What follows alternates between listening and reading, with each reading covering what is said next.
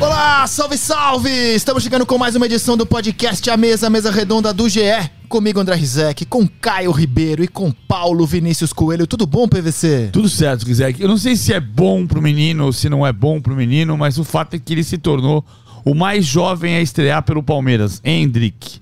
E ele tem nove meses para ser o jogador mais jovem a fazer gol pelo Palmeiras, porque tem um recorde de Heitor Marcelino Domingues que dura desde 1916. Heitor fez gol aos 16 anos e 11 meses. O Hendrick tem 16 anos e 2 meses. Um dos grandes personagens da rodada. Quando tá tudo bem, você pode colocar um garoto em campo, pode festejar, pode tudo. Até porque o Palmeiras esse ano caminha para ter uma campanha histórica. Qual o tamanho dela? Saberemos. O Palmeiras tem nesse momento 12 pontos de vantagem sobre o vice-líder. A maior diferença já atingida na história dos pontos corridos do campeão para o vice foi o Flamengo do Jesus, que terminou com 16 pontos à frente do Santos, do Sampaoli, foi o vice-líder é, que derrotou o Flamengo, inclusive, na última rodada, poderia ter sido mais, mas 16 pontos é a maior diferença até hoje. Palmeiras tem, mantém hoje 12 sobre o segundo colocado da vez, né? Porque os vices estão se alternando a cada rodada. E se ele ganhar todos os jogos, ele consegue empatar com a campanha do Jesus, que até hoje, com 90 pontos, é o time que mais somou na história dos pontos corridos. Palmeiras agora caminha para consolidar sua campanha e caminha para é, destruir recordes e marcas. Caio Ribeiro, tudo bem, meu velho? Bem-vindo ao nosso podcast à mesa. Fala, Rizek, PVC, prazer participar aqui com vocês. Obrigado pelo convite falar do campeão brasileiro, né? Porque o campeonato já acabou. É só uma questão da gente adivinhar em qual rodada vai ser entregue o troféu. Cara, e assim, um campeão espetacular, né, Caio? Porque, cara, estará entre os maiores da história dos pontos corridos. A gente não sabe ainda qual o tamanho das marcas do Palmeiras, mas afirmo, afirmo assim, sem medo de errar. O cidadão tem todo o direito de dizer: Ó, oh, eu não gosto de ver esse time jogar, para mim não joga um futebol que me agrade. O cidadão tem todo o direito de falar isso. Ele não pode é fechar os olhos para a realidade, né? É, gostos pessoais à parte, esse é um Palmeiras espetacular, Caio Ribeiro. É um Palmeiras espetacular. É, e o cara que faz isso, que fala isso, que tem esse tipo de visão sobre o time do Palmeiras, talvez esteja com a imagem de um Palmeiras de anos atrás, não o Palmeiras dessa temporada porque o Palmeiras desse ano de 2022 é um Palmeiras que propõe jogo, é um Palmeiras que para mim tem o melhor jogador do Campeonato Brasileiro, que é o Scarpa. É um time que mantém sim a estrutura defensiva, a consistência de jogo de anos anteriores. E eu acho que talvez essa seja a grande marca do Abel Ferreira, que é um baita treinador. Discordo em algumas entrevistas, acho que é, a postura dele em alguns momentos de derrota não é a, a adequada para um treinador do Palmeiras, um cara do, do tamanho dele, mas é inquestionável a qualidade dele, a forma como ele gere o grupo, as oportunidades que ele dá, a forma como ele é, coloca o time para jogar. E esse ano ele soltou. Hoje não é um Palmeiras pragmático, não é aquele Palmeiras que fica fechadinho, que joga por uma bola. Em alguns momentos ele pode até jogar dessa maneira mas ontem mesmo que a gente viu diante do Curitiba, foi um Palmeiras extremamente dominante, que tomou conta do jogo desde o primeiro minuto. E rapaz, acho que todo mundo torcia por um gol do Hendrick. Até quem não é palmeirense estava torcendo por um gol do menino. Ele, inclusive, foi meio fominha, né? Ao tentar marcar foi. o seu primeiro gol. Mas olha só, só vou falar uns números aqui do Palmeiras. Para... Eu concordo com o Caio. Quem acha esse Palmeiras chato tá preso em anos atrás, né? Palmeiras tem o melhor ataque, tem a melhor defesa, o melhor saldo, o time que perdeu menos, o que ganhou mais. E assim, com uma larga vantagem em relação às equipes que estão em segundo nas estatísticas, né, PVC? É, o, o, assim, ganhando em todos os critérios e com uma variedade de jogo, né? A descoberta do Mike como ponta é mais uma coisa que ajuda muito. Acho que o futebol brasileiro, de você entender que os jogadores podem fazer mais de uma função. Nessa semana, aconteceu em duas entrevistas coletivas com técnicos, com Abel Ferreira e depois com Dorival Júnior, uma pergunta que se repetiu do mesmo repórter, eu não sei qual foi o repórter que fez a pergunta, sobre a questão de. de seria mais legal se fosse campeão do turno contra campeão do retorno? Eu particularmente, não me conformo de a gente estar tá 20 anos depois dos, dos pontos corridos, ainda tem, tendo gente que não consegue entender que você precisa fazer o campeonato melhorar, aperfeiçoar, ter ainda mais público do que neste campeonato, que tem a terceira melhor média de público dos últimos 40 anos. Então tá dando muito certo. Mas a pergunta é, da, feita por eles, será que era melhor ter o campeão do turno contra o campeão do retorno? Esbarra numa questão matemática. Se fosse campeão do turno contra campeão do retorno, a final seria Palmeiras contra Palmeiras. E quem ganha essa final? O Palmeiras. Ah, então tá bom. É, é engraçado como o tempo passa e você perde de vista. A gente tava conversando outro dia no Troca de Passes, que as pessoas falavam assim. Cara, desculpa, não faz sentido essa ideia. Nenhum sentido. Olha só. Sentido porque assim, o líder, do, o líder do primeiro turno, o campeão do primeiro turno foi o Palmeiras. O líder do segundo turno é o Palmeiras. Ah, seria legal ter uma final de campeão do turno contra campeão do retorno? Ah, seria, faz na academia do Palmeiras, faz o time titular contra o time reserva. Porque os dois. Além do que, olha só. É verdade são 11 vezes dos 20 campeonatos que o campeão do turno foi diferente do campeão do retorno. Só que dessas 11 vezes, seis delas o campeonato terminou na última rodada. Ah, desculpa, essa ideia está pra fúrdia, cara. É. É, tem as viúvas do mata-mata. Eu adoro mata-mata, cara. Adoro. Só que Libertadores, Copa do Brasil. Isso que eu queria falar. Exatamente. Você já tem no calendário competições. A final da Copa do Brasil é Corinthians e Flamengo, cara. Então, assim, você. O, o Palmeiras foi eliminado pelo São Paulo no mata-mata. Você já tem competições no nosso calendário que contempla é, a imprevisibilidade do mata-mata, para você não ter um título decidido com tamanha antecedência. E a, a, beleza dos pontos corridos é também você apreciar times históricos que abrem larga vantagem que ficam na história, como o Flamengo do Jesus, como o Corinthians do Tite, como o Cruzeiro do Marcelo Oliveira, como será o Palmeiras do Abel Ferreira. É, e aí, cara, infelizmente a gente tem uma. Renato porta-lupização dos pontos corridos, que é assim: meu time não vai ser campeão, dane-se o campeonato.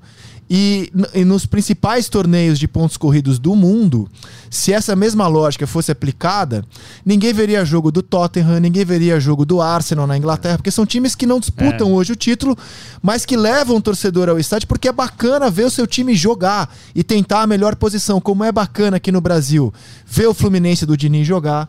Como é bacana para o torcedor colorado ver o belíssimo campeonato que o Inter do Mano Menezes faz e apreciar o time que entra na história, você, que é o Palmeiras. Você me lembrou Nick Hornby, mas eu vou falar de Nick Hornby no meu destaque final, lá na frente. Torcedor icônico do, Ar, do, do, do Arsenal, é, e que escreveu um livraço chamado Febre de Bola.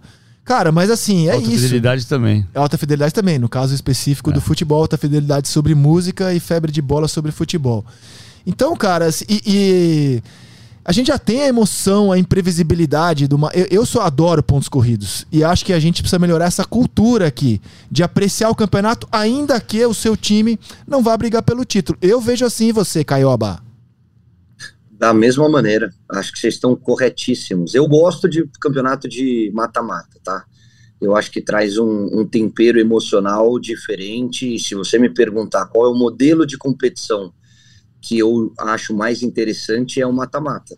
Mas eu acho que a gente tem que buscar o equilíbrio do calendário. E a partir do momento que você tem Copa do Brasil, Copa Sul-Americana, Copa Libertadores, e nos pontos corridos você tem um Campeonato Brasileiro, acho que você encontra a fórmula ideal, que atinge todos os gostos e o equilíbrio para todas as competições.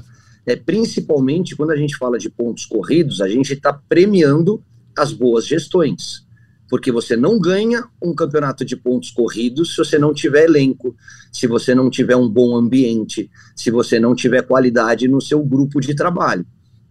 O mata-mata, sim, você pode fazer um campeonato mediano, classificar na última posição e na hora do vamos ver dar uma resposta boa. Então eu gosto muito desse modelo que foi encontrado, brasileiro com pontos corridos e as copas de mata-mata. Ah, exatamente. Você tocou num ponto que é crucial, que é você ter um, um, torneio em que você premie a equipe que se preparou melhor, montou o seu melhor elenco, teve o melhor ataque, teve a melhor defesa, tem o melhor saldo. O Palmeiras, é, ele tem simplesmente 52 gols a favor. O time que tem mais gols que se aproxima dele são o Fluminense e o Flamengo com 48. Palmeiras só levou 20 gols no campeonato. O time que mais se aproxima dele com melhor defesa é o Internacional, que aliás não perde a nove jogos no Campeonato Brasileiro. Levou 26. O saldo do Palmeiras é de 32. O time que tem o segundo melhor saldo é o Flamengo, que tem 20. Então, assim, se a gente fosse aplicar a lógica do mata-mata, pré-pontos corridos, a gente hoje teria é, primeiro contra oitavo, teria Palmeiras contra América. E aí o América poderia tirar o Palmeiras num erro de arbitragem ou numa jornada muito infeliz. Erro de arbitragem? É, acontece. Tem isso ainda? Tem muito. Como eu acho que o São Paulo tirou o Palmeiras na Copa do Brasil, fruto de uma arbitragem terrível no Allianz Parque, na minha opinião. Aconteceu. E é do jogo, né? Faz parte do mata-mata, esse tipo de coisa, e por isso que ele é um torneio tão legal, tão apaixonante. Mas a, a gente precisa ter um torneio que premie é, de forma é, a não deixar dúvida quem trabalhou melhor na temporada. E aí, quem fez isso, obviamente, foi o Palmeiras no Campeonato Brasileiro. Obviamente foi o Palmeiras. Eu vejo assim, cara, e assim, o elenco do Flamengo eu acho que é mais especial do que o elenco do Palmeiras. Ele tem jogadores mais especiais do que o elenco do Palmeiras. Mas o Palmeiras termina o campeonato, por exemplo, essa rodada especificamente. É difícil é, é, eleger um craque da rodada. O Palmeiras tem alguns candidatos. Mike jogou pra caramba, o Scarpa jogou pra caramba, Dudu jogou pra caramba, o Rony jogou pra caramba. Então é um torneio, é, é um elenco que talvez você não tenha um super craque, mas você tem jogadores de alto nível que estão jogando todo jogo, no mínimo nota 7. Dudu, Rony, Scarpa, Gustavo Gomes. No mínimo nota 7 esses caras têm em todos os jogos. É, tem uma coisa que é do, da, da, capacidade do Abel de ir mexendo, fazer um, um time camaleão, né? Então, por exemplo, Há um ano, o Gustavo Gomes jogava do lado esquerdo da defesa com o Luan zagueiro do lado direito. Aí ele mudou o Gustavo Gomes de lado, muito em função do jogo do Flamengo, porque ele queria saída com qualidade para jogar a jogada para fazer a jogada do primeiro gol da final da Libertadores. Aí você tem, por exemplo, o Rony, que a gente discutia se o Palmeiras não tinha centroavante, e o Rony termina a temporada como um dos bons centroavantes do futebol brasileiro, né? Porque o, o, o Rony tá jogando de centroavante. Ainda que o Palmeiras tenha contratado o centroavante. Exato, dois, né? E, e, ainda tem o Hendrick que entrou no time. E, e, ainda tem o Navarro. Então são quatro. E quem joga é o Rony, que passou a ser centroavante.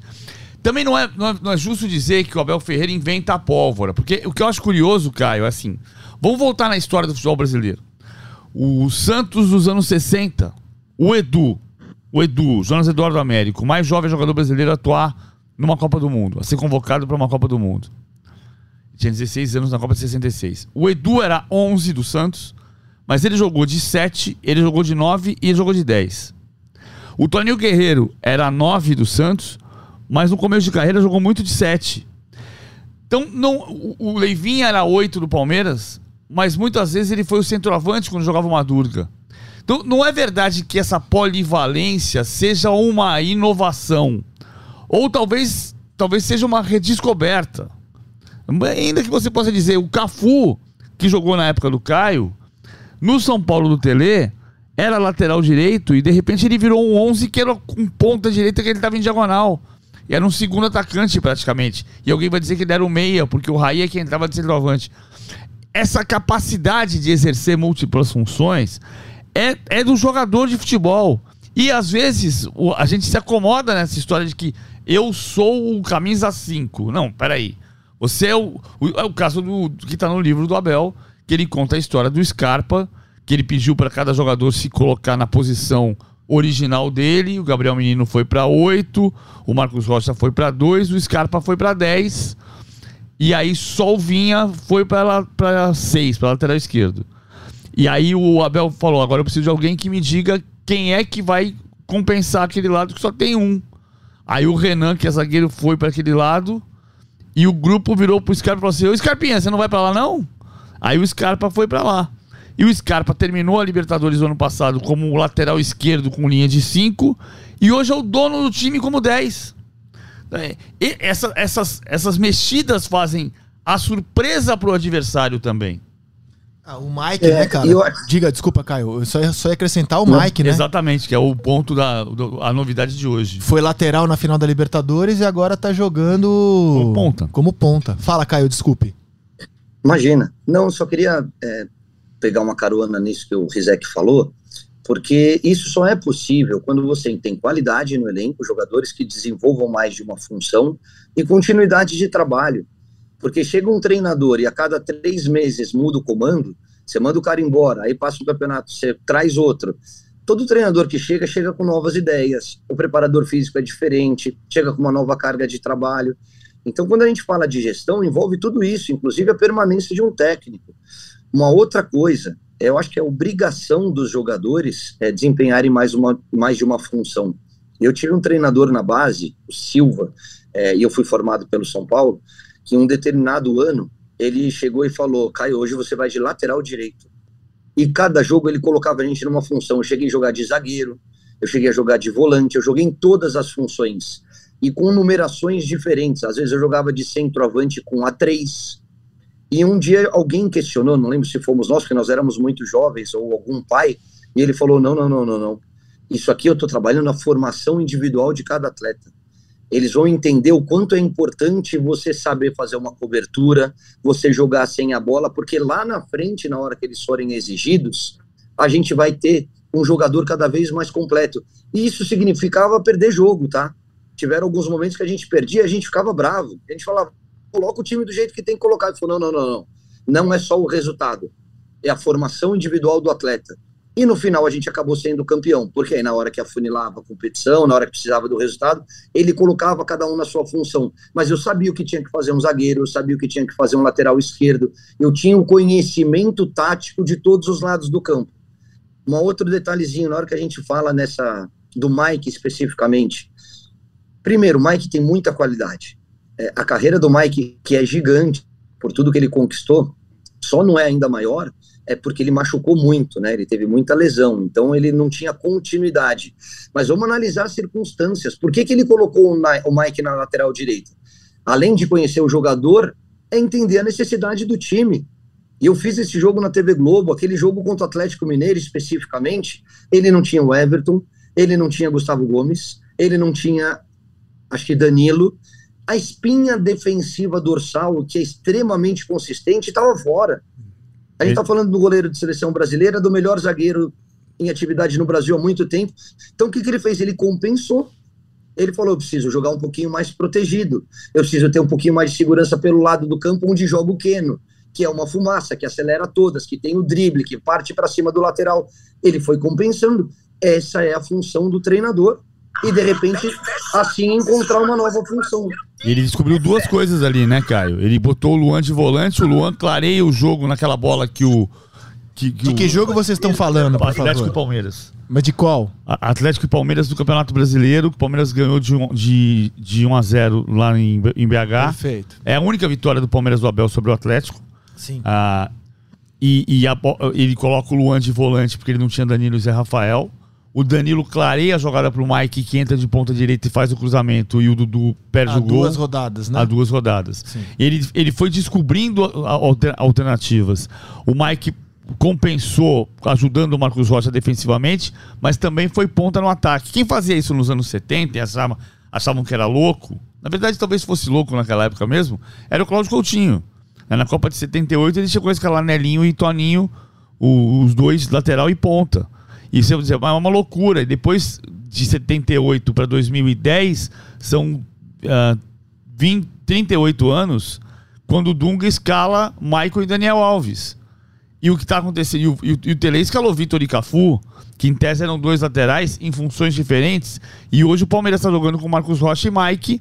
O Mike ajuda o lado defensivo, mas também dá muita força, porque ele tem muito potencial ofensivo. E naquele jogo ele descobriu o Luan de volante. O Abel queria desde o início do ano e era uma temeridade e se julgou uma temeridade dentro do clube, se discutiu muito isso dentro do clube. O Abel queria um elenco, ele não quer trabalhar com um elenco de 26, 28, 30 jogadores. Ele quer 22, 23 e completar com a base.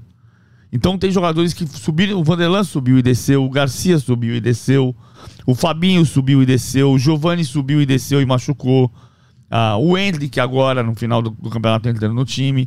E ele tem um grupo pequeno, mas ele tem jogadores que ele trabalha para poder contar com eles em diferentes funções nas emergências. E como é que vocês viram a estreia do Hendrick, a estreia tão aguardada, ele já vinha sendo relacionado no banco.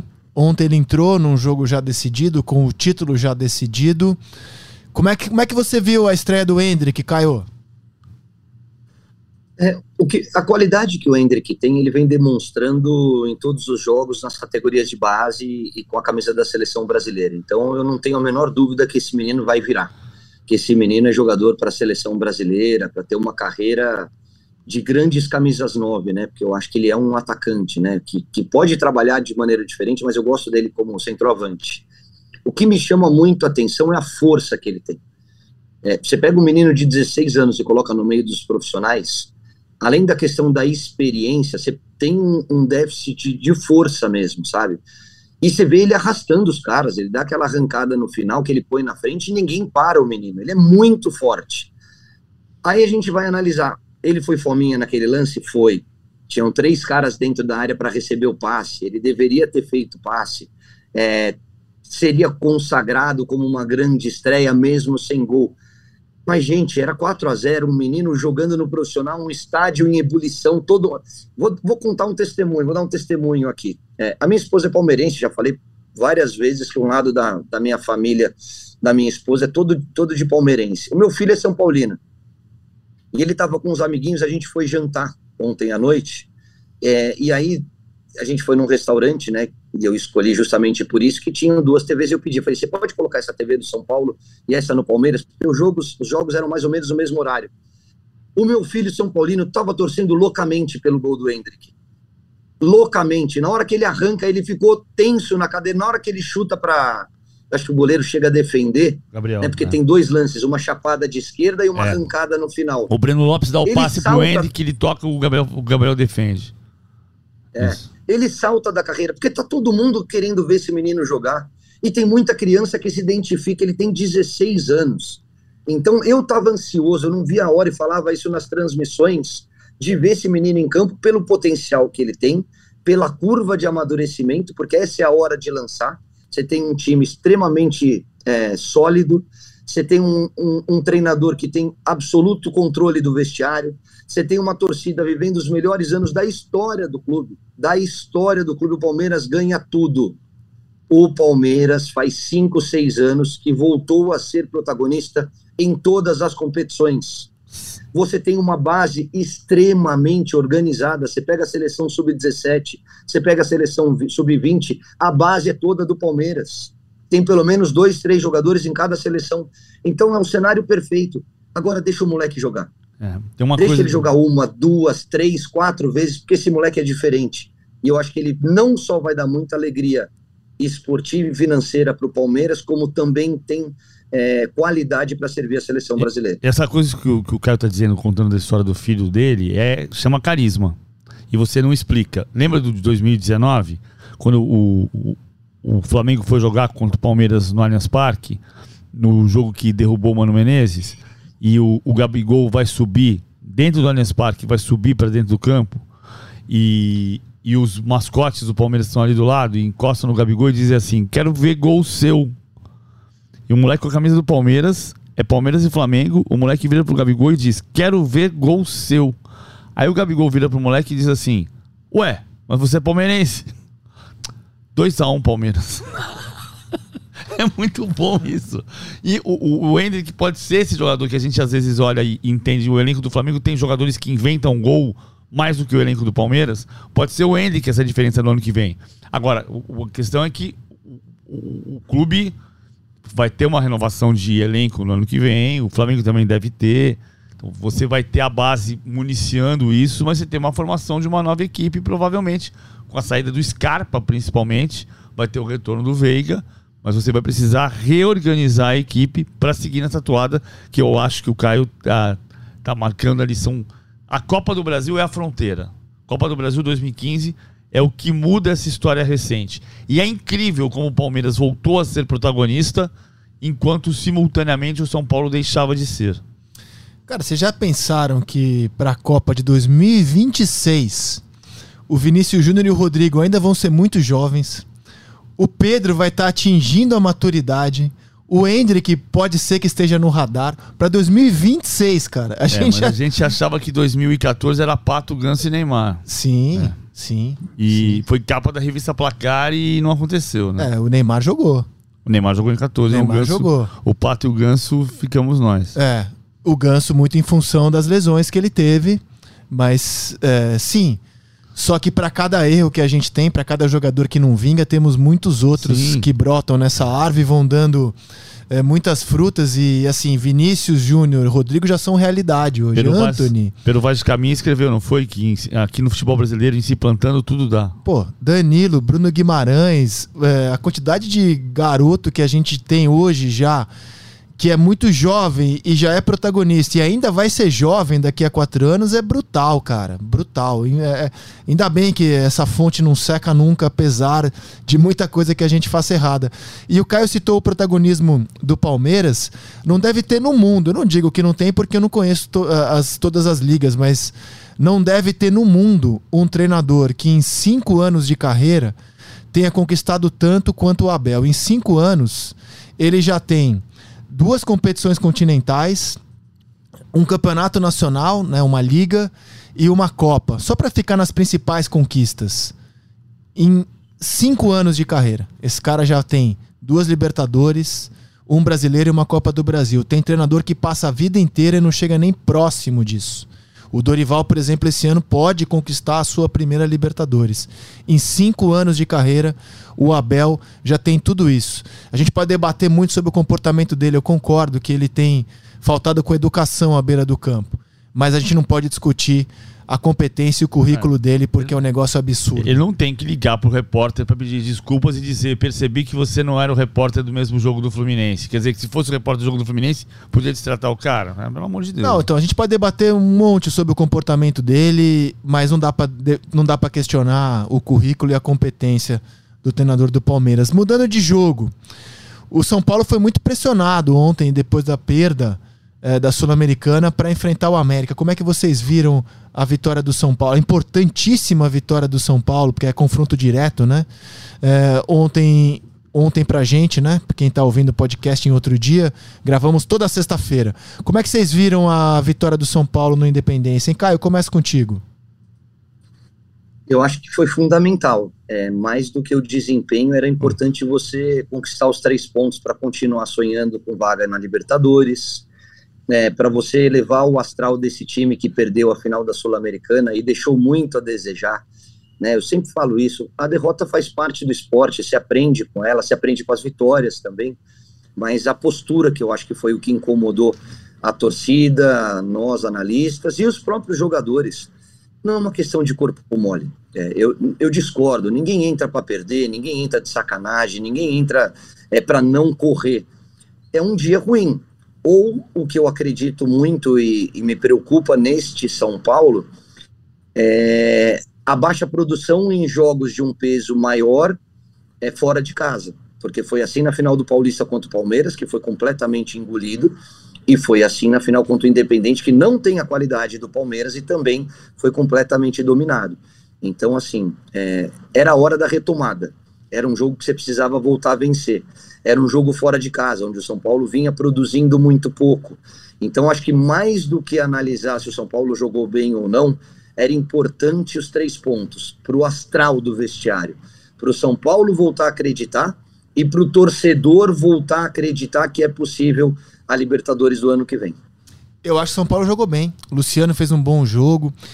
Agora, é, quando a partida estava um a um, eu estava preparado para escrever o seguinte: São Paulo jogou melhor, criou muito mais chances e a diferença do jogo foi o goleiro. Ainda que o São Paulo tenha vencido, eu mantenho esse raciocínio, porque o São Paulo criou para vencer com muito menos susto do que ele venceu no Independência. E aí do outro lado, você tinha o Matheus Cavicchioli fazendo uma defesa espetacular num lance cara a cara com o Miranda, uma das melhores defesas do ano no Brasil. Que não pode perder. Que não pode perder. Foi até o comentário, eh, acho que do Fábio Júnior, né, que estava na transmissão. Ou do, enfim, não lembro agora quem fez esse comentário na transmissão do Premier. Ricardinho. Ricardinho. Ricardinho, que fez esse comentário, concordo com ele, não, não pode perder, apesar da defesa que foi espetacular. Agora, do outro lado, o Felipe Alves deixou entrar uma bola totalmente defensável. Então, assim, o São Paulo sofreu muito em função de goleiro. Ele vai terminar mais. O Rogério parou de jogar em 2015.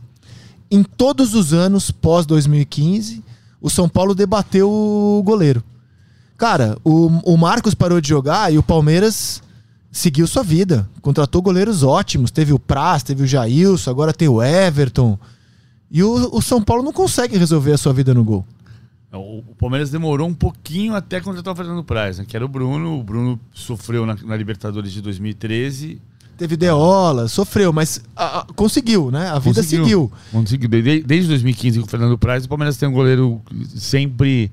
Sempre Marcos, Marcos parou em que ano? 2012. 12. Então, 2012. três anos depois, o Palmeiras já tinha o prazo. É. O São Paulo, sete anos depois, não resolveu sua vida no gol não ainda. Não conseguiu resolver. O Felipe Alves, que o Rogério queria muito, ele queria no Flamengo, queria no São Paulo, acabou vindo no momento de emergência. Queria o Jandrei também, foi ele que trouxe o Jandrei, que hoje, que hoje é banco do Felipe Alves. É, e o Felipe Alves não, não, foi só na jogada do gol. No segundo tempo tem uma saída de bola que ele, ele sai com o pé e acaba entregando de volta. Se tivesse um pouquinho mais de agilidade, dava para sair o gol do América. Agora, São Paulo jogou bem, na minha opinião, depois dos 25, 30 do primeiro tempo, ele se equilibrou no jogo.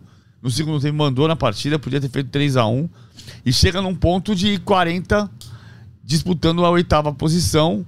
O São Paulo voltou com a diretoria, deixando claro ainda na, no, no voo de retorno que agora tem um objetivo que é a pré-Libertadores. O São Paulo fala em pré-Libertadores. É possível chegar à fase de grupos, embora muito mais difícil. São Paulo disputa com o Botafogo, com o América, com o Atlético Mineiro, essa vaga na pré-Libertadores. Eu coloco o Atlético Mineiro nessa briga com o São Paulo, porque o São Paulo tem confronto direto no Morumbi com o Botafogo nesse domingo e com o Atlético Mineiro daqui a três rodadas. Então, ele pode, no confronto direto, alcançar a oitava, eventualmente a sétima posição. A sexta posição, que tem chance de levar a fase de grupos diretamente, é mais difícil por não ter confronto direto com o Atlético Paranaense. Mas a gente sabe que o Atlético Paranaense vai ter jogos complicados, como sábado contra o Corinthians em, Itaquera, ou como contra o Palmeiras, que pode ser o jogo do título do Palmeiras na Arena da Baixada, três dias antes do jogo contra o Flamengo pela final da Libertadores. Então o Atlético deve jogar com time reserva. Ou seja, estamos falando aqui de seis pontos que o Atlético Paranaense pode perder o que pode colocar o São Paulo na briga pela fase de grupos. Fato é que a direção veio tratando de temos ainda um objetivo nesta temporada, classificar para pré-libertadores. Na minha opinião, o Rogério ficou mais cabeça baixa do que devia. Nesse, ontem a entrevista coletiva dele foi muito deprimente. Era muito hard a vida, ó céus, ó azar. Agora foi muito difícil dar o treino na segunda-feira. E foi muito difícil ter um treino que não fosse muito complicado. Agora nós temos um objetivo que é muito menor do que nós tínhamos no sábado. Ah, o objetivo que tem é esse. Eu, se, o, se o comandante não conseguir levantar o astral do, do pelotão, quem é que vai levantar? Aí eu vou voltar ao que eu disse na segunda-feira. Ele, ele não foi ao campo para receber os jogadores que estavam, alguns deles chorando. Ele foi pro vestiário sozinho com, com o auxiliar técnico Charles Zembé. Ficou no vestiário enquanto se, se fazia a premiação. Não recebeu a medalha. E, e, e acho que ele tem que levar. Tô falando isso porque o Rogério tem um potencial para ser técnico da seleção brasileira. Mas tem algumas questões da formação de um trabalho de técnico que são diferentes do jogador. O jogador podia se refugiar no seu quarto e dizer: Putz, perdemos de novo porque o maldito do Miranda perdeu o gol. O treinador não pode. O treinador tem que ir pro treino do dia seguinte e dizer assim: vem caminhando, por que, você perdeu esse gol? Vamos, rever, vamos rever no vídeo? Olha aqui, o que, aconteceu? O que você acha que aconteceu? Eu acho que aconteceu isso. Você não pode bater na bola desse jeito ou daquele jeito. Ele tem que treinar o time. Então, e eu tô dizendo isso pelo, pelo, pelo, pela projeção de carreira brilhante que o Rogério Ceni tem. Então, ele não pode se entregar. Ele tem que ir para a luta. Outro que começou a carreira como o Abel em 2017 tem um belo currículo, né? Tem? O Rogério tem Série B, Copa do Nordeste, Campeonato Brasileiro pelo Flamengo. É, também tem um belo currículo. Mas o Abel Ferreira é muito fora da curva para cinco anos de carreira. Aliás, os goleiros foram um destaque dessa rodada, né? O Matheus Cavicchioli fez essa defesa espetacular, apesar da derrota do América. O Everson fez, para muita gente, a maior atuação da vida dele contra o Atlético Mineiro na Vila Belmiro, na vitória do Galo. Goleiro do Inter, o Keller, foi muito bem também no empate com o Flamengo. Já já chegamos lá. Passando a régua aqui nos jogos de quinta, o Botafogo, que está brigando também por vaga na Libertadores, derrotou o Havaí fora de casa. E a imagem que me vinha à cabeça para falar do Botafogo era como o time se transformou em relação ao primeiro turno. Você se lembra do jogo contra o Havaí no primeiro Eu turno? fiz esse jogo, perdeu 1x0 gol do Kevin. Exato, foi o jogo do Newton Santos. Foi. O Botafogo jogava até razoavelmente bem. Aí no finzinho do primeiro tempo tem o golaço de falta do Kevin. O time sai vaiado pro vestiário, faz o primeiro tempo horroroso, termina uh, em depressão no Newton Santos. E aí você olha aquele Botafogo que estava nascendo pro Botafogo que agora termina o Campeonato Brasileiro, é outro time completamente diferente, PVC. É, mas ele é completamente diferente nos nomes também. Assim. Sim, nos nomes, São claro. São Você duas... vê como o Botafogo foi sendo é, construído ao longo do campeonato. É isso. é, são, são formações. O Botafogo tem três times no ano. Ele tem o time do Campeonato Carioca antes da SAF. Ele tem o time do primeiro turno e ele tem o time do segundo turno, que é um time que projeta ser melhor no ano que vem, porque precisa ainda de alguns jogadores. Por exemplo, o Luiz Castro, informação do, do Globo, ah, o, o Luiz Castro não gosta nem do Saravia, nem do Rafael. O Rafael é uma história particular. No, no retorno dele contra o, o Havaí em Florianópolis, ele foi o jogador de maior número de desarmes. E eu só tô tocando nesse ponto. Ele não foi o destaque do jogo, o destaque foi o Marçal, depois o Tiquinho. Você consegue abrir a escalação para falar dos jogadores que jogaram contra o Havaí em Florianópolis e não estavam no elenco naquela derrota? Tiquinho Soares, Olha só. Jefinho não tava. O time do jogo contra o Havaí no primeiro turno teve Gatito, Daniel Borges, Canu, Cuesta e Hugo. Na defesa, Gatito e Cuesta continuam titulares. No meio-campo, Tietê e Luiz Oyama. O Tietê continua titular, três. Lucas Piazon, Chay, que já foi embora, e Vitor Sá. E Erisson na frente. Vitor Sá entrou no segundo tempo, mas são três titulares iguais Emerson apenas. também já foi embora. O Erisson foi pro Estoril. O, o, o, foi o Vinícius Lopes, na verdade, não foi o, não foi o Piazon. Mesmo assim, são três titulares. Você vai ter a compensação de ah, os oito titulares que jogaram em Florianópolis e não jogaram no primeiro turno. Rafael, Adrielson, está excelente zagueiro. Marçal, Eduardo, ah, Gabriel Pires, Gabriel Pires, Júnior Santos, Tiquinho e Jefinho. Jefinho, outro time. Outro time, cara. É, o- é- é- o, pecado é o time estar pela terceira vez se formando no meio do campeonato. Então, mas aí você tem o mundo ideal e o mundo real, exatamente. O mundo real foi que o Botafogo só conseguiu se ajeitar é, na véspera do, nas vésperas, assim, dias antes do campeonato. O Luiz Castro chega. é, ele nem conseguia estar no banco na estreia do Botafogo porque não tinha documentação regularizada. É, é, é o mundo ideal e o mundo real. O mundo real foi que o Botafogo só conseguiu se montar durante o Campeonato Brasileiro. E dentro do mundo real, o Botafogo vai fazendo um campeonato excelente para o primeiro ano de SAF. Eu vejo assim, cara. Para mim, a meta que eu tinha do Botafogo era, cara, precisa fazer um campeonato seguro, de permanência na Série A. O que vier além disso é lucro. E ele já tá no lucro para mim, porque ele já chegou a 40 pontos, Caio. Se ele conseguir uma vaga de Libertadores, então vai ser algo para mim inesperado e espetacular. É, eu me preocupei em um determinado momento com o time do Botafogo, principalmente com a qualidade de algumas contratações. Quando você investe o dinheiro que você investiu, quando você tem a, uma mudança de cenário com a chegada da SAF, é, de um investidor do tamanho do Textor, enfim, com tudo que foi apresentado, eu esperava um pouquinho mais de qualidade no elenco, tá? Não acho que o Botafogo contratou bem num primeiro momento e por isso chegou a flertar com, o, com a zona do rebaixamento. Nesta última janela, na hora que você traz Tiquinho, Adrielson e outros jogadores, um goleiro reserva, né? Você começa a melhorar esse elenco e aí o time começa a performar, começa a dar uma resposta melhor. E aí sim, se você for analisar ao longo de todo o campeonato, você se colocar numa situação um pouquinho mais tranquila, é, sem correr risco de queda, e poder sonhar com Libertadores, mostra que é um início de um projeto que tem tudo para dar muito certo. Confesso que esperava um pouquinho mais, mas entendo que talvez o Botafogo viva o seu melhor momento na competição, tá?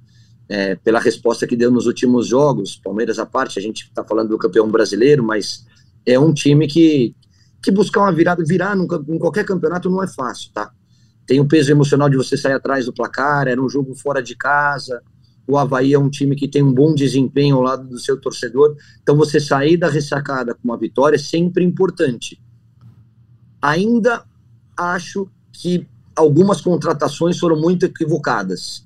É, alguns jogadores não têm qualidade. Sabe quando você olha para a Europa e fala, poxa, não é só porque tá jogando, o jogador está na Europa que ele vai vir para aqui vai sobrar.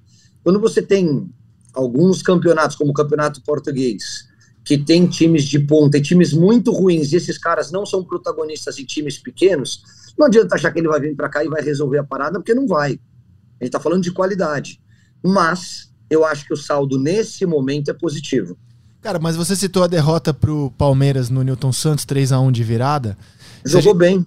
Se a gente for olhar os dois jogos que o Botafogo fez com o Palmeiras no campeonato, ele já mostra a evolução. No primeiro turno, cara, o Botafogo foi café com leite no Allianz Parque. Café com leite. Foi 4 a 0 poderia ter sido muito mais. Agora ele competiu e ele perdeu de um time que tá ganhando de todo mundo, né?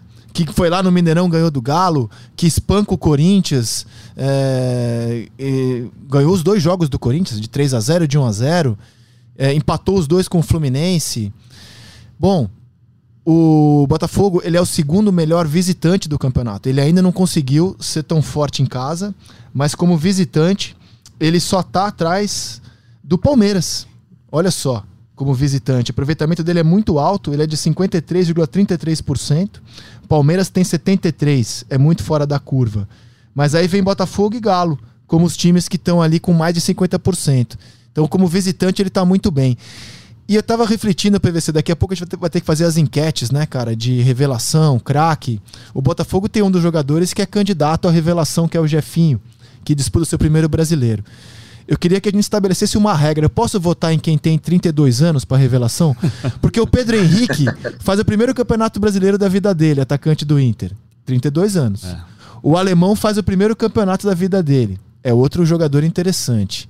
Vitor Roque é um garoto, faz o primeiro campeonato dele. Esse ano tem o prêmio revelação tá amplo, cara. Você tem jogador de 32, você tem jogador de 17, que é o Vitor Roque.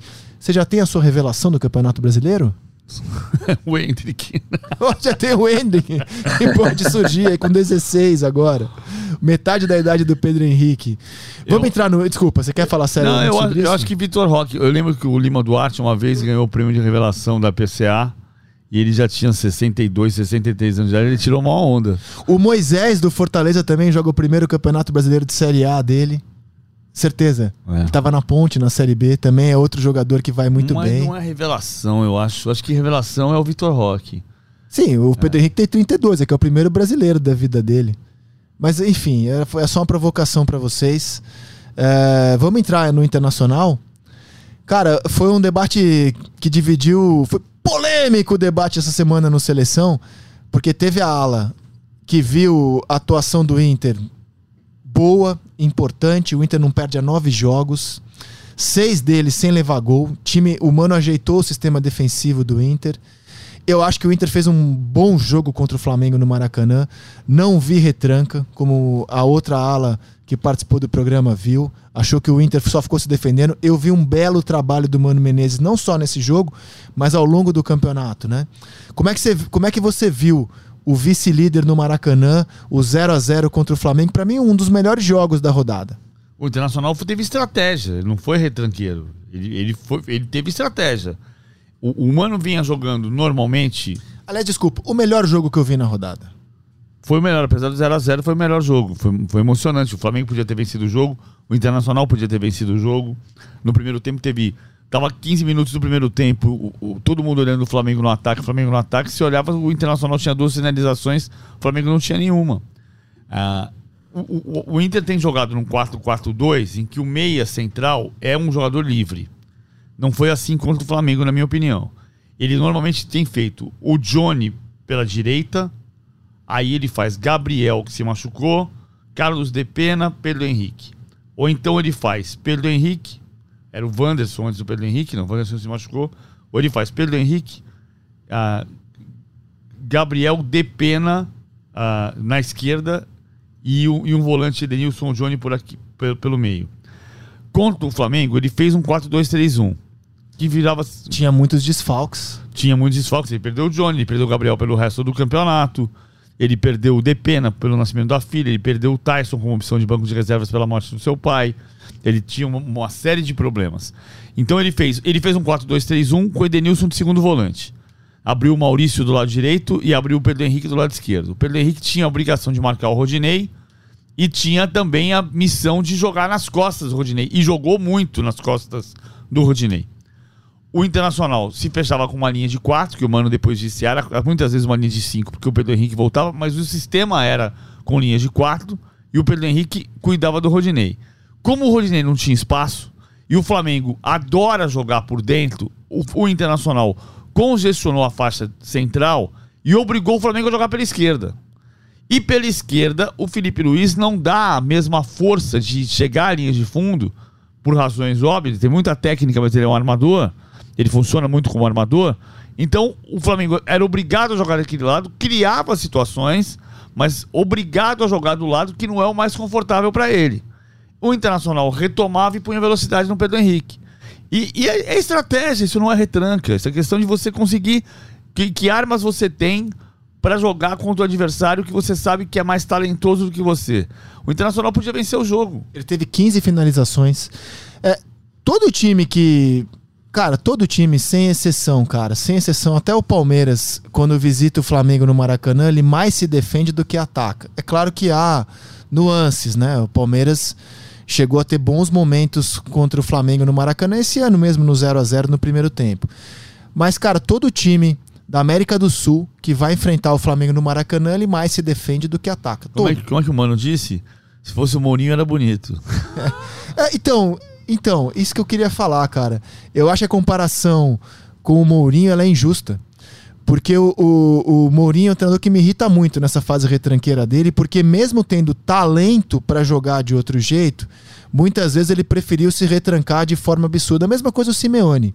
Às vezes o Simeone joga com o Atlético de Madrid, parece que o time dele é o, o Mirassol, sei lá, o Santo André. E ele tem talento pra caramba e ele prefere muitas vezes estacionar o ônibus e abrir mão do talento dele. Eu acho que não é o caso do Mano, sinceramente não é o caso do Mano. Primeiro porque claramente ele tem um elenco inferior ao do Flamengo, claramente, claramente e não é pouco. Se é, pensa do ponto de vista de um gaúcho que tá olhando o jogo e vê sair do banco do Flamengo o Everton Cebolinha, que foi o melhor jogador do Grêmio nos últimos tempos e hoje é banco do Flamengo. Saiu o Vidal do banco. E eles melhoraram o time no segundo tempo, arejaram o time no segundo tempo. E aí eu não acho que ele tenha estacionado o ônibus como faz, como faz o Mourinho. Eu acho que ele jogou, ele, ele teve 15 finalizações, ele teve chance pra machucar o O Flamengo. Mourinho também faz hoje. né? O Mourinho não consegue Não. mais fazer. O Mourinho lá dos anos 2010, por exemplo, que é o ônibus famoso, o 1x0 do Barcelona, ele estacionou o ônibus com uma linha, duas linhas de quatro muito fechadas, uma linha de cinco até, porque ele perdeu o Thiago Mota com 36 minutos no primeiro tempo e, e, e aí defendeu com 18 no primeiro tempo e defendeu o resultado do resto da partida. Mas o jogo de Milão, o jogo do Vulcão, a Inter matou o Barcelona jogando. Não, mas aí você tá falando do Mourinho dos bons tempos. Mourinho bom. O Mourinho bom. Depois o Mourinho entrou numa fase decadente em que ele, na minha visão, na minha A visão, Roma não consegue jogar. ele ficou meio refém do personagem e tal. E, o- e o Simeone, esse eu critico mesmo, assim. Esse cara, eu acho que ele, ele abre mão de jogar sem necessidade muitas vezes. O Mano não, cara. Inclusive o Mano, não considero o Mano dono de uma carreira retranqueira. Quando ele teve elenco pra jogar pra frente, ele jogou. Dentinho, Ronaldo e Jorge Henrique. Exato. E você, Douglas. Caio, como é que você vê a situação? Vejo como você. Acho o Mano um ótimo treinador. Acho que essa mudança de, de perspectiva dentro do Campeonato Brasileiro tem muito a ver com a chegada dele é, e com a chegada de alguns reforços, né? Se você pegar principalmente Corinthians e Internacional, eu acho que são dois dos times que melhor utilizaram essa última janela. Botafogo também, eu acho que dá para encaixar nessa, nesse contexto, porque era um time mediano é, para bom mas sem grandes perspectivas. Na hora que o Inter traz Pedro Henrique, Alan Patrick e Mano Menezes, o time sobe muito de qualidade. Na hora que o Corinthians traz Yuri Alberto, Balbuena, acho que o Fausto chegou um pouquinho antes, o time sobe muito de qualidade. Na hora que o Botafogo traz os jogadores que a gente já citou, o time começa a não correr riscos no campeonato. Então, assim, não vejo o Mano retranqueiro, gosto demais do trabalho dele. Acho que o Inter se colocar aí entre os melhores do Campeonato Brasileiro e com vaga de Libertadores, e acho que o Inter vai para Libertadores na fase de grupos, é muito pelas ideias do seu treinador e fez um jogaço. Gente, vamos falar a verdade, qualquer time hoje que quiser jogar de peito aberto com o Flamengo vai apanhar. Vai apanhar. E não estou falando no Brasil, estou falando na América do Sul. Pega o River, pega o Boca, vem jogar com o Flamengo de igual para igual, deixa os zagueiros lá atrás no mano a mano com os atacantes, toma quatro. Com o Palmeiras, a mesma coisa. Vem jogar de peito aberto com o Palmeiras. Toma quatro. Com características diferentes. Mas é muita qualidade. Então você tem que sim ter uma estratégia de jogo, fechar espaço, atrasar um pouquinho a linha de marcação, mas machucar o adversário quando você tem a bola. Eu vi o Inter fazendo isso. Eu vi o Inter com personalidade dentro do Maracanã, podendo inclusive ter saído com a vitória. Era jogo para 3 a 3 né? Não era jogo para 0 a 0 era aquele 0 a 0 que você sai feliz do cinema, você salta do, do sofá da tua casa. E acho que o Inter está num caminho muito bacana, muito pelas ideias do seu treinador. A gente elege no Seleção Sport TV o técnico da rodada. Acho que vai dar uma polêmica. A gente elegeu o treinador dessa rodada 30 do brasileiro, o Mano Menezes. Para você, quem foi o craque da rodada, Paulo Vinícius Coelho? Ah, difícil, Scarpa, talvez. Eu, eu, gosto do Mike pela, pela novidade, mas é mais porque eu sou jornalista e estou procurando a notícia. Ou a, a, novidade, o Mike de ponta direita. Cara, assim, você tem vários candidatos do Palmeiras, né? O Dudu, o Rony, o Mike, o Scarpa. Eu acho que o Scarpa foi o melhor, Gustavo Gomes. Daria para fazer uma eleição só com jogadores do Palmeiras. É que o que o Everson pegou na Vila Belmiro, meu amigo, realmente acho que essa rodada eu escolheria o Everson como personagem da rodada. Você tem um craque da rodada na ponta da língua, Caio? Na ponta da língua, não. Eu tô que nem vocês, eu tenho vários, mas eu acompanho o relator. Acho que o Everson fez uma, uma partida inesquecível. E o confronto Everson e Marcos Leonardo foi muito legal. Você tinha do lado, de um lado, um menino jovem de uma personalidade absurda, a ponto de perder três gols que talvez ele nunca tenha perdido na carreira dele, e depois pegar a bola do pênalti e falar: beleza, deixa eu acabar com essa zica, com esse jejum, deixa eu tirar a nhaca e bater esse pênalti. E do outro lado, você tinha um Atlético que fazia. PVC muito melhor do que eu nessa história, mais acho que de 30 anos que não vencia na Vila Belmiro. Desde 2009. 2009. É. Então são 13 anos. É isso aí. O... Mas que tinha no confronto, na história do confronto, muito poucas vitórias, é, praticamente nenhuma. E aí você tem um cenário que você precisa do teu goleiro e o teu goleiro vai lá e resolve. E ele resolveu, resolveu mesmo. Então, assim, eu ficaria entre Scarpa e Everson. Eu vou votar Scarpa. Mas acho que daria pro Everson. É. O, o, eu preciso fazer uma brincadeira aqui. Uma brincadeira, ver se vai dar certo. A última vez que o Atlético ganhou do Santos, antes desta, foi em 2009, com um gol de Carlos Alberto. Você não vai perguntar qual é o Carlos Alberto? Tava pensando justamente isso. Qual Carlos Alberto? Carlos Alberto Gato. Prazer, André Rizek. Você não sabe o que é o Carlos Alberto Gato? ah, o Carlos Alberto, que jogou no Corinthians. Eu adoro essas histórias assim que você fala o assim. O Carlos Alberto. É, aquela da esquerda do Fluminense, o Eduardo. Qual Eduardo? Eduardo Cachaça, aí você sabe quem é. Sim. O Carlos Alberto, Carlos Alberto Gato. Sabe qual coisa que eu... Carlos Alberto Gato, campeão da Europa pelo Porto?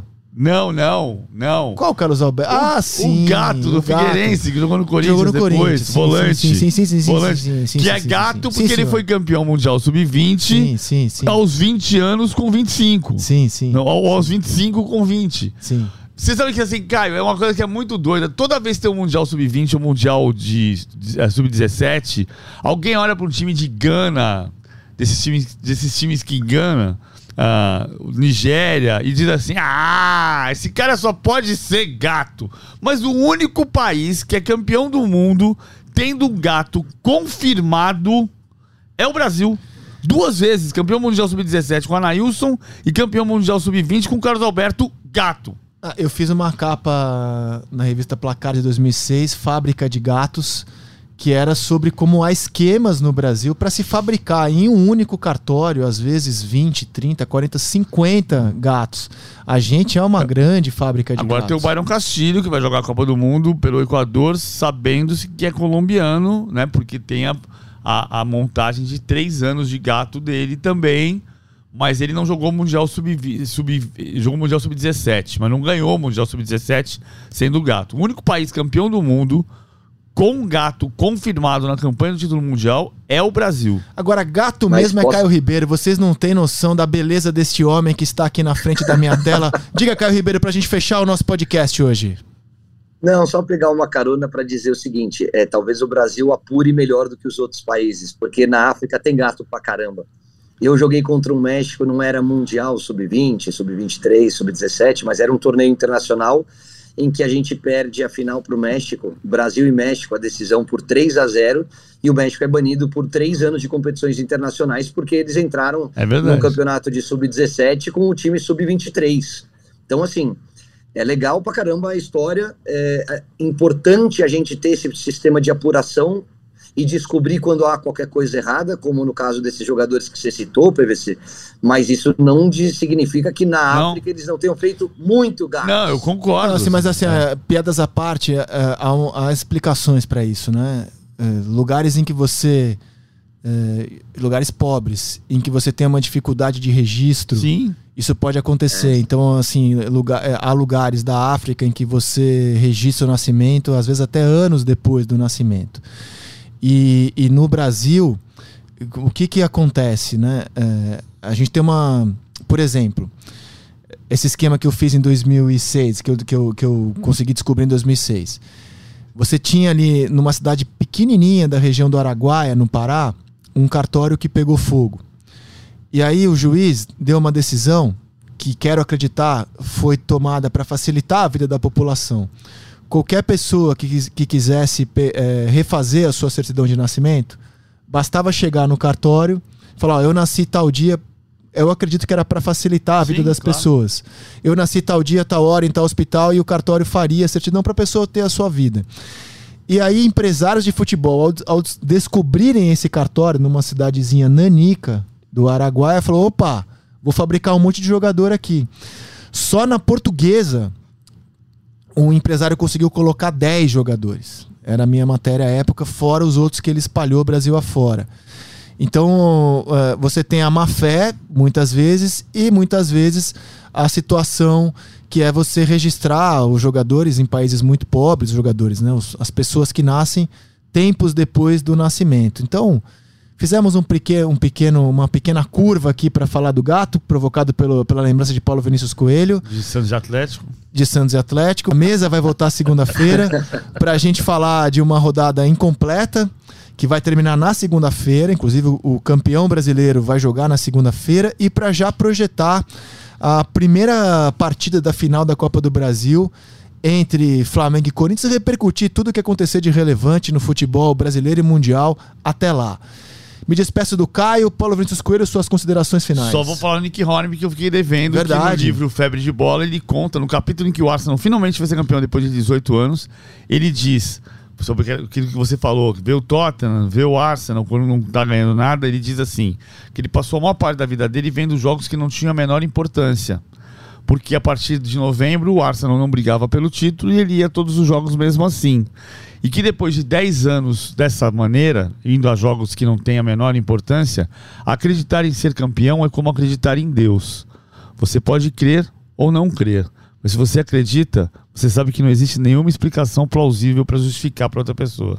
Fica essa dica cultural do podcast à mesa. Se você está procurando um livro, quer devorar algo nesse fim de semana, Febre de Bola, Nick Hornby, livraço, é, narrando o sofrimento dele como torcedor do Arsenal. O podcast à mesa fica por aqui. Um abraço ao Caio, a Paulo Vinícius Coelho e principalmente a todo mundo que nos ouve toda segunda, toda sexta. Estamos de volta na próxima semana. Até lá, tchau!